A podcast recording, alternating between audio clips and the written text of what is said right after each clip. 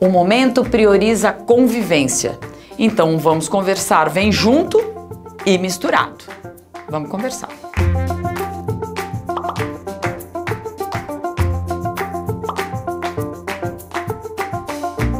O mundo pede pessoas que saibam conviver.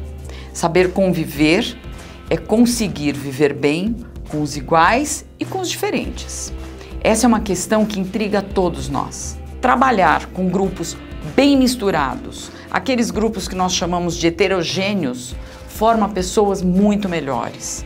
As crianças precisam saber esperar a sua vez, reconhecer no outro uma grande virtude, uma enorme qualidade, conseguir relevar o defeito que aparece em si e que aparece no outro. Então, quando nós falamos e brincamos com junto e misturado, é priorizando justamente o tirar o melhor de cada um. Em grupos homogêneos, perdemos essa riqueza. Então, os grupos precisam ser é, menos planejados e mais ao acaso. Porque quando eu tenho é, a oportunidade de estar com pessoas muito diferentes, eu aprendo a me olhar também. Eu começo a me perceber e me conhecer.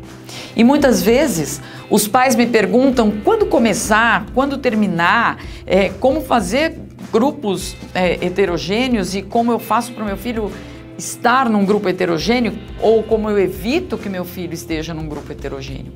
O importante, gente, não é isso. O importante é oportunizar essa criança, esse adolescente, é dar a ele ferramentas para que ele consiga entrar e sair nos grupos, fazer parte e não fazer. Isso vai do termômetro desse, dessa criança, desse adolescente.